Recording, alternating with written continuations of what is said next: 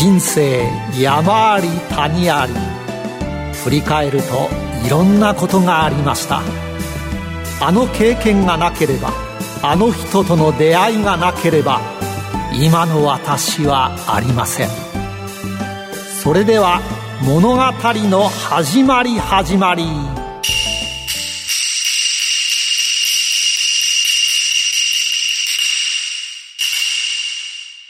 企業トップが語る人生波乱万丈。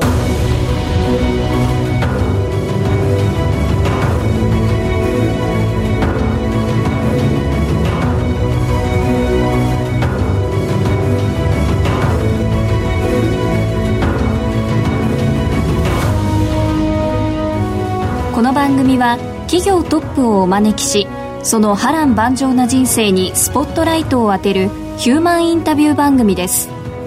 トップに上り詰めるまでのライフストーリーからどんな人生のヒントが得られるでしょうか。進行役は辻るなが務めます。それでは番組の案内人をご紹介します。SBI 証券客員マーケットアナリスト藤本信之さんです。毎度相場の福の神こと藤本でございます。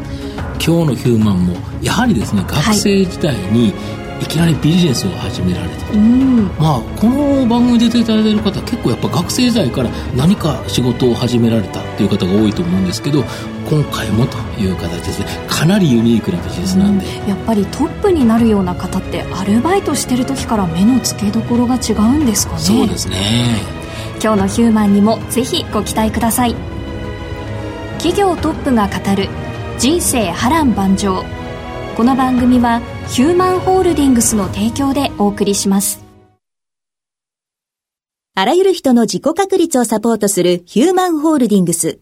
証券コード2415ジャスダック上場ヒューマンホールディングスは教育事業を中心にその人材育成のノウハウを活かし人材、介護、保育、IT など数多くの事業を展開。国内から海外までグループのシナジーを活かし、社会のニーズに応える。証券コード2415ヒューマンホールディングスです。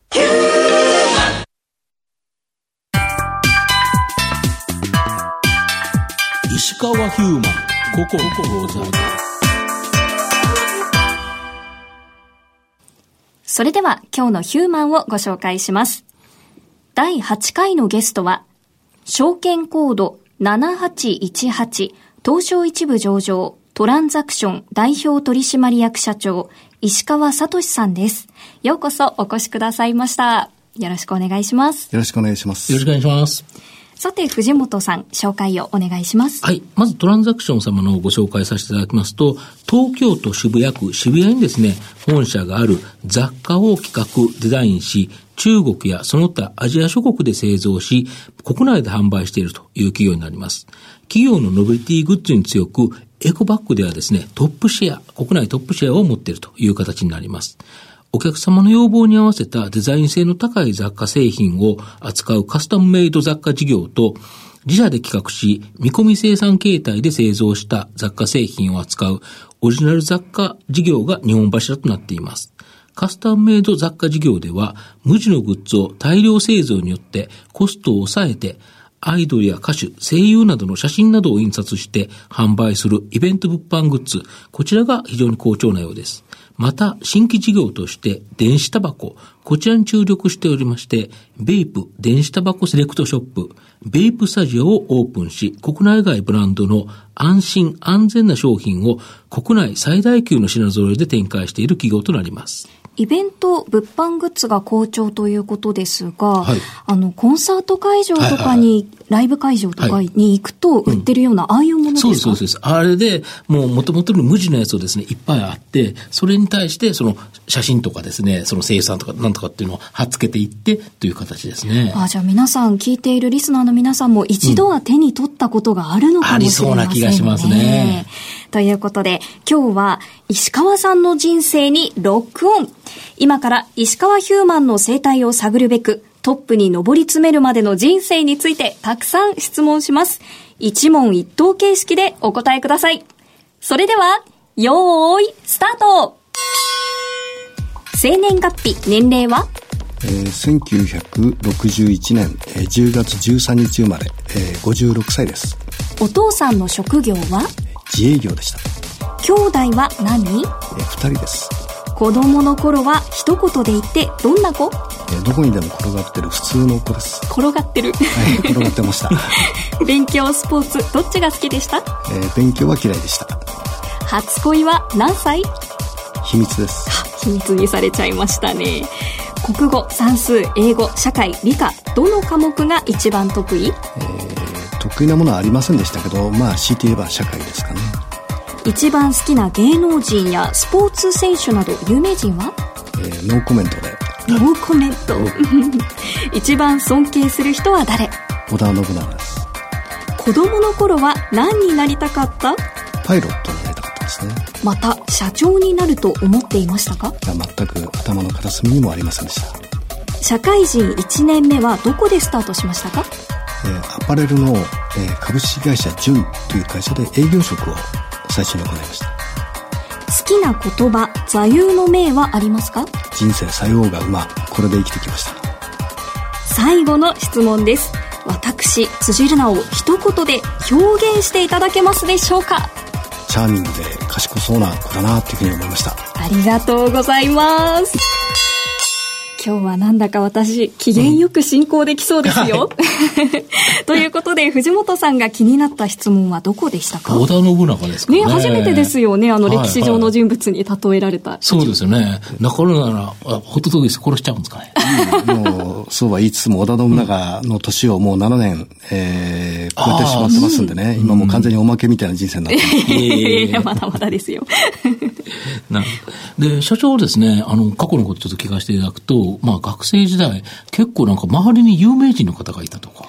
まあ、っていうか、あの、ちょうど北斗の剣を書いている、はい、原哲夫が、はい、えー、小学校から高校まで同じでした。はい、ああ、そうですか、はい。で、その漫画というものが、まあ身近にあったというか、もともとやっぱ原さん書いてたんですか？えー、本当に家の仕入れに漫画がずっと自分で書いたやつがごそっと入ってるっていう。ああ、そういう人だったんですか。で、その、その漫画つながりだと思うんですけど、その学生時代にかなりユニークなビジネスを始められたとか。そうですね、大学2年の時、はい、19の時に、はい、えー、まあ、家に漫画本がたくさんあった、まあ、コミックスですけどね、はいはいはい。はい、コミックスがいっぱいあったので、うん、それを30冊本箱に入れて、うん、喫茶店とか床屋さんとか、うん、えー、雀荘とか、うん、えー、歯医者さんの待合室とか、うん、そういうところに貸し出しをして、うん、えー、2週間に1回交換をする。うん、それで、えー、お金をいただくっていうような、ことを始めたんですね。えー、移動図書館みたいな感じですか？まあ、本貸本屋さん？まあ、貸本屋さんの B2B。B2B 版。ですね。これすごいですよね。月収で結構行かれたんですよね。そうですね。うん、当時一番ピークの時だと月に60万円ぐらい。えー、学生で60万円、その当時。いいお小遣いですね。いいですよね。おかげで中退になりましたけど。そうなんですか。で、そこでですね、結構ユニークなところで、その、先ほどおっしゃられたところ以外で、はい、あの、置かれたとか。はい。あの、まあ、基本的に効率よく、うん、本の貸し出しと回収を行えば、一箇所に固まってるのが一番なんですけど、うん、まあ、喫茶店とかお医者さんっていうのは固まってないですよね。バラバラですよね。その固まったら逆に商売敵というか。えー、そうです。うん、なんで一番固まってるのはどこかなと思って、うん、えー、まあ、吉原。はいはいはい。あの？あの、あのはい。もう全部横につながってますからね。そうですね。100件以上あるんですよね、確かね。1時間に本当10箇所以上交換できますんで、うんえ効率がいい場所なんですね。そうですね。そういう面で言うと、まあ暇な人っていうか、あの待合にいる人もいるし、はい、若干時間かかるから、そこで漫画読む人もいるだろうし、ということで言うと、ものすごく効率良かったということなんですか。で、ねはい、そのままその大学生で稼いでて、え、なんで中退になっちゃったまあ、要するに、4年間で卒業できず、うん、えー、親にいい加減にしろと言われ、うん。うん、えー、じゃあしょうがねえ、就職しなきゃいけねえかなっていうことで、うん、就職したんですけどね。で、先ほど就職されたのが、はい、いわゆるアパレルで、えっ、ー、と、服のその営業というか、え、どういうとこ回ってたんですか？えー、まあ、丸井さんですとか、まあ、百貨店さん、はい、こういったところを担当して回っておりました。純っていうのはその時、すっごい流行ってたブランドですよね。そうですね。もう本当完全に横島な考えなんですけどね。はい。まあ、アパレルの順で営業やってれば、はいうん、まあ、女の子にモテるかなと。まあ単純に、そういう。それはなんかすごいモテそうなんですけど、社長はもともとにモテそうなんですけど。いや、そんなことはないです。あそうですか。はい。あの、モテたら順に就職してないと。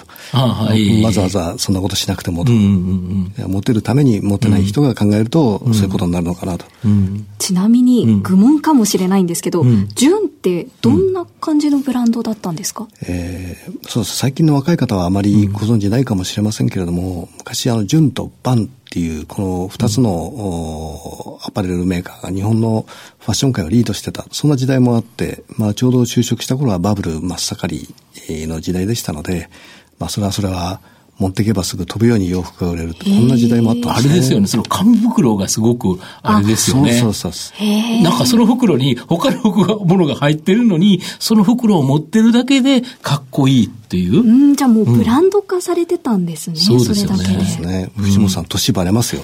うん、まあ50歳を超えてる人たちはやっぱり、なんとなく、あの、憧れのっていう感じですよね。そうですね。うん。で、そこからですね、どうやって起業されたんですか？えまあ、あの、当時雑貨っていうと、うん、まだ、あの、金物屋さんで売ってるものが雑貨って言われてたような時代で、うん、えフランフランもまだ世の中にもなかったですし、うん、え無印良品は声優の中の、一部門だった。まあ、雑貨というと、洋服だとかっていうものについては結構トレンドとかファッションとかっていうものを皆さん、うん、身につけてらっしゃったんですけど、雑貨にはそういうものがまだ、うん、なかったということで、うん、雑貨にそういうファッションとかトレンド、うん、こういったものを持ってきたら、えー、受け入れられるんじゃないかなっていう、本当安易な考えで始めたんですね。あともう一つ、あの、ピンクのセーターと、あの、車のジャガー、これがなんか会社を辞めるきっかけだったああ。あの、ちょっとため息が。あの、まあ、営業をやっていて、うん、えー、本社に行って、うん、まあ、段ボールを担いでいるとですね、うんうん、そこに、えー、ブリティッシュグリーンのジャガーに、うん、えー、乗ったピンクのセーターを着た、うん、当時の純の社長が、うん、えー、車から降りてくるんですね。イケイケだったんですね。それを見たら、えーまあ、このまま俺、サラリーマンやってても絶対ああいうふうにはなれないなと。思ってもう覚悟を決めて、えー、起業したと。そういうまあ、本当愛、本当愛ですよね。だけど、逆にそういうのがあるからこそ、今だとなんか装飾的な人が多いですけど、はい、やはりああなりたいっていうところに、やっぱりそうですよね。で、やっぱり高い車に乗りたいっていうのもありますよね。そう思いますよね。そう思いますよね。若い方最近なんか、うちの子供を見ても、なんかそんなこと全く思わなさそうなんで、うん、なんか不思議ですよね。なんでなんでしょうね。うん、なんかそこがちょっと不思議な感じがしますけどね。なるほど。で、企業は最初ど、何人からどんなところでスタートしたんですか？いや、うん、何人からとか私一人で、はいはい、えー、一番家賃の当時安かった、はい、えー、五反田のワンルームマンションからスタートです。はいはい、ああ、まあ渋谷から近いですし、その時の資金ってどれぐらいかかったんですか ?300 万です。300万。え、そのお金はどこから出てきたんですか？いや、それは学生時代そんだけ稼いでましたから。ああ、そこを貯めてたお金があって、それからスタートという形ですか？そうですね。なるほど。で、最初はその雑貨というものからスタートされて、はい、それでどんな感じでスタートしていったんですか？いや、もう本当に、うん当時はまだ中国とか海外で物を作る、うん、まあ、もう30年以上前ですから、うん、30年前ですからね、うん、あの東京の下町の工場を回って、うん、えー、加工してくれるところを探して、うん、えー、午前中は、うん、下町回って、で午後は、まあ、当時、えー、お付き合いさせていただいてた百貨店さんや、うん、えー、アパレルさんなんかに、えー、営業に行くと、えー、で、えー、お客さんの欲しいものを、また下町の工場にフィードバックして作っていただくと、こんなとこからスタートです。ああ、なるほど。下町の工場ではどんなのがニーズがあるかわかんないけど、社長が実際アパレルとか、その百貨店さんとかで、こんなもんだったら売れるかなというニーズを聞いてきて、それをうまく工場に伝えて、うまく作ってもらうと。いう形ですか？そうですね。そうするとやはり、まあもともとニーズがあるもんだから売れるんですよね。えおかげさまで本当に、えー、まあまだバブルの残りがもありましたし、うん、えー、本当に仕事がいっぱいあった。うんですね。例えば具体的にはどんな雑貨が一番売れたんですか？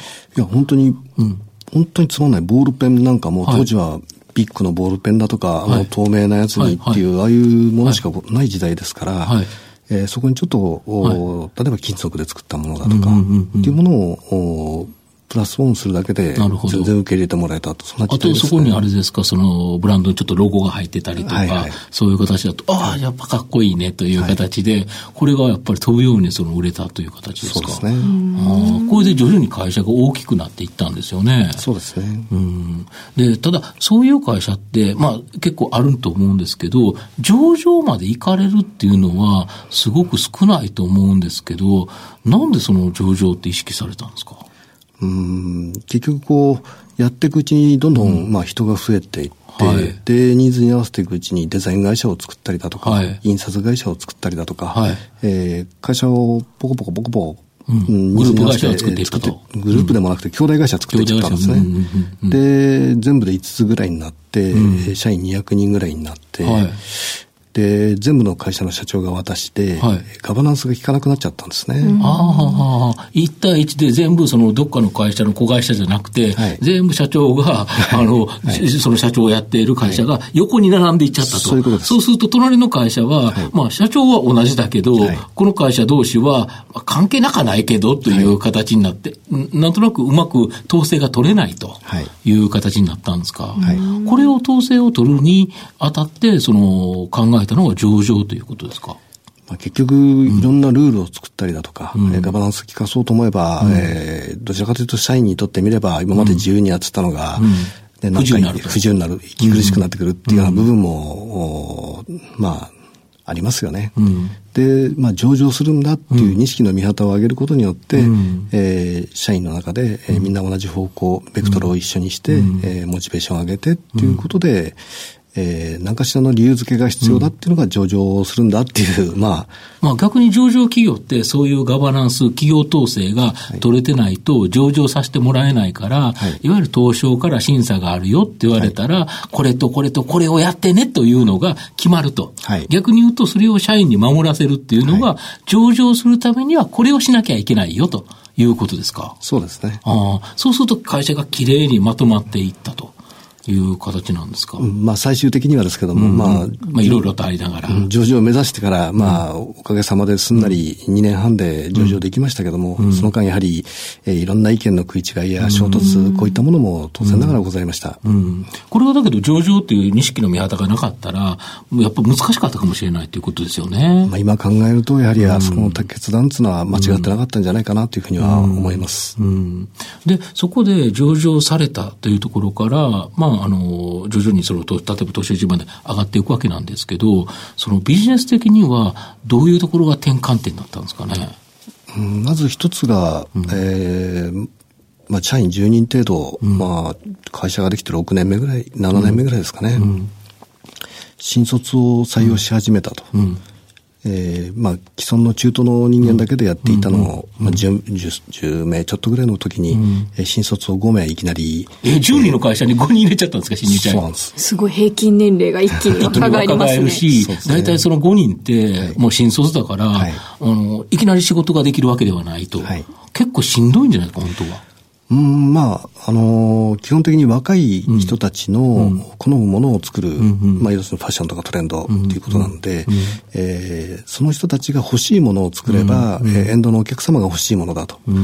まあ、そういう考え方でやっていけばなんとかなるだろうと。うん。早い段階で新卒の社員の人の案とかは結構採用されてたんですか？やはり抵抗はかなり抵抗勢力あったんですが、まあ1年かけて説得して、うん、えー、そういう形に持っていったってことですね。なるほど。それで、やっぱりそこで新卒が入ってきたことによって、まあ会社へのロイヤリティが高い人たちが、まあその会社しか知らないわけだから、はい、いうところでどんどん積み重ねていって、会社の基盤ができていったということですか？そうですね。それまでは、それこそスーツも着ていないで、うん、T シャツにとかポロシャツにジーパンで仕事してたんですけど、うん、まあ、ちょっとちゃんと会社になろうよということで、スーツを着てネクタイして、うん、えー、新卒を取ってということで、そこで一回スキームチェンジしたんですかね。ああ、なるほど。いわゆるそのプライベートな会社っていうか、まあそういうところから、まあ公的なじゃないですけど、公に出しても恥ずかしくないような、普通の、その分は普通のという形の会社に変わっていったといういう形信用していただける会社ってこと言い方ですかね。あそうですよね。はい、まあ、そうですよね。アパレルとか、うん、アパレル企業以外の、うん、えー、クライアントにもお客、お客様の層を広げていこうと思うと、やはり若いだけでし、若い、見た目が若いと信用されませんので、信頼されませんので、やっぱり見た目からもやはり重要だよねっていうところで変わっていったってことですかね。今、企業のノベルティグッズも非常に数多くやられてるんですけど、本当に金融とかいろんなところから受注してるんですよね。そうですね、おかげさまで。御社のこの面白いところっていうのは、ものすごい商品数があるところと、お客様の数もものすごく多いですよね。おかげさまで。そうですよね。だから逆に安定しているんですよね。だからここがダメになったらっていうのがあまりないっていうか。あの、一つの会社でシェア、うん、売上の中で5%を超える会社はございませんので、うん、そういう意味では、あの、リスク分散にはなってるのかなというふうには思います。うん、不況にも強いということですね。ねあの、石川社長が変わったことで、そのちょっとラフに働いていた頃からきちんと働くようになって、周りで、周りの反応って変わりました？やはり最初はびっくりされましたね。どうどうしたのっていう感じで。なるほど、はい、やっぱアパレルってその部分はラフだったところが多かったっていう感じですかね。そうですね。まあ皆さんアパレルですから、うん、そういう格好で働いてましたからね。なるほど。じゃあ上場前と上場後でそういったところも変わっていったというお話を聞かせていただきました。うん、ここまでは石川さんの過去を振り返る石川ヒューマン古今東西をお送りしました。石川ヒューマン現在未来ここからは現在未来のお話を伺っていきます。社長、あの、今年もその入社式あって、はい、実際新入社員の方に話されたと思うんですけど、どういうお話されたんですか？まあこれはもう毎回同じなんですけど、うん、ダーウィンの進化論ですね。はい、大きいから、はい、えー、生き残るわけじゃないと。うん、えー、変化ににきちっと対応できる会社が生き残っていくんだと。うん、まあ、こういったことを毎回話をしてます。御社も本当に変化し続けてて、例えばその生産地だって、あの、やっぱりコストが上がってくると、柔軟に移されていくんですよね。まあ、その変化に対応できない会社がなくなっ、うん、消えていって、うん、変化に対応できる会社が生き延びていけるっていう、うん、まあ本当そういうことなんだと思いますけどね。例えばそのタバコ事業っていうのは、はい、JT という、まあ、日本でいうと巨大な会社があるわけじゃないですか、はい、日本タバコという。はい、これが、その今まで買い巻きタバコだったらもうここだけなかったんですけど、電子タバコというところになって大きく変わりかけてきた。ここのやっぱり変化にチャレンジっていうので、ベープ、電子タバコをやられてるんですか？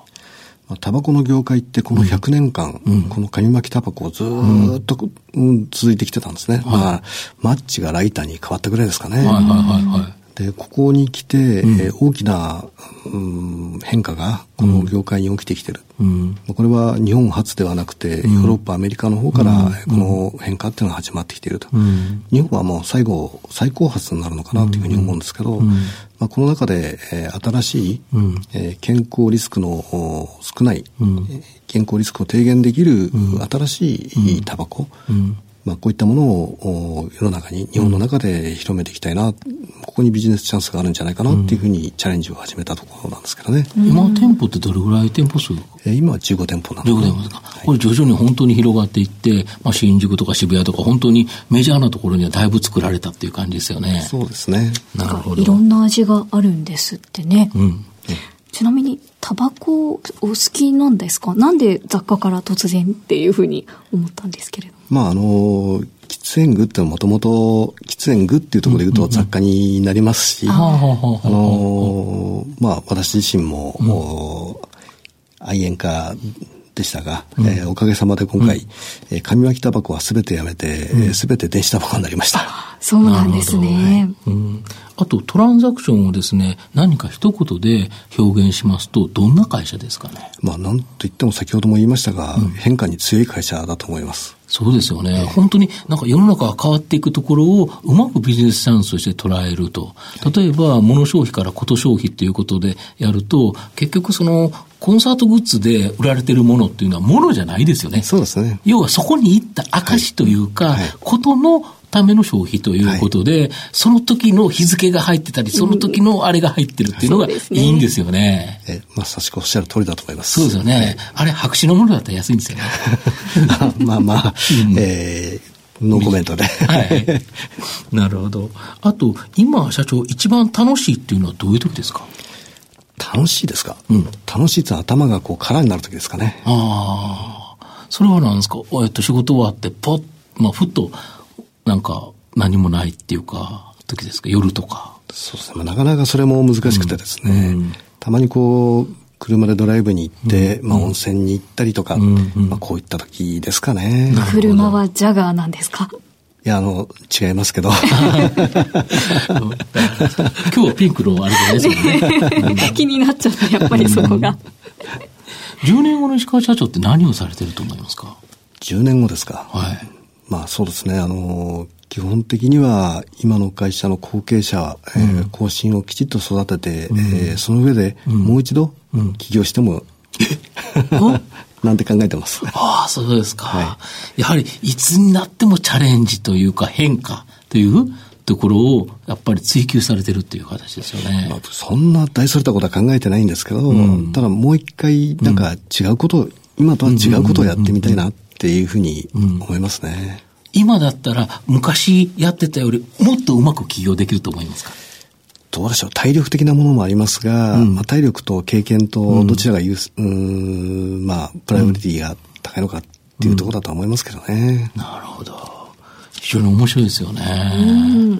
なんかまだこの頭の右側、うん、右上側ぐらいに、こんなことがやりたい、まだここでは言えないけどねっていうようなことを考えている感じがちょっと伝わってきますよね。そうですね。なんかあの、石川ヒューマンのワクワク感がちょっと伝わってくるような一日でしたね。うんはい、今日のゲストは、証券コード7818東証一部上場トランザクション代表取締役社長石川聡さんでした。石川さん、ありがとうございました。ありがとうございました。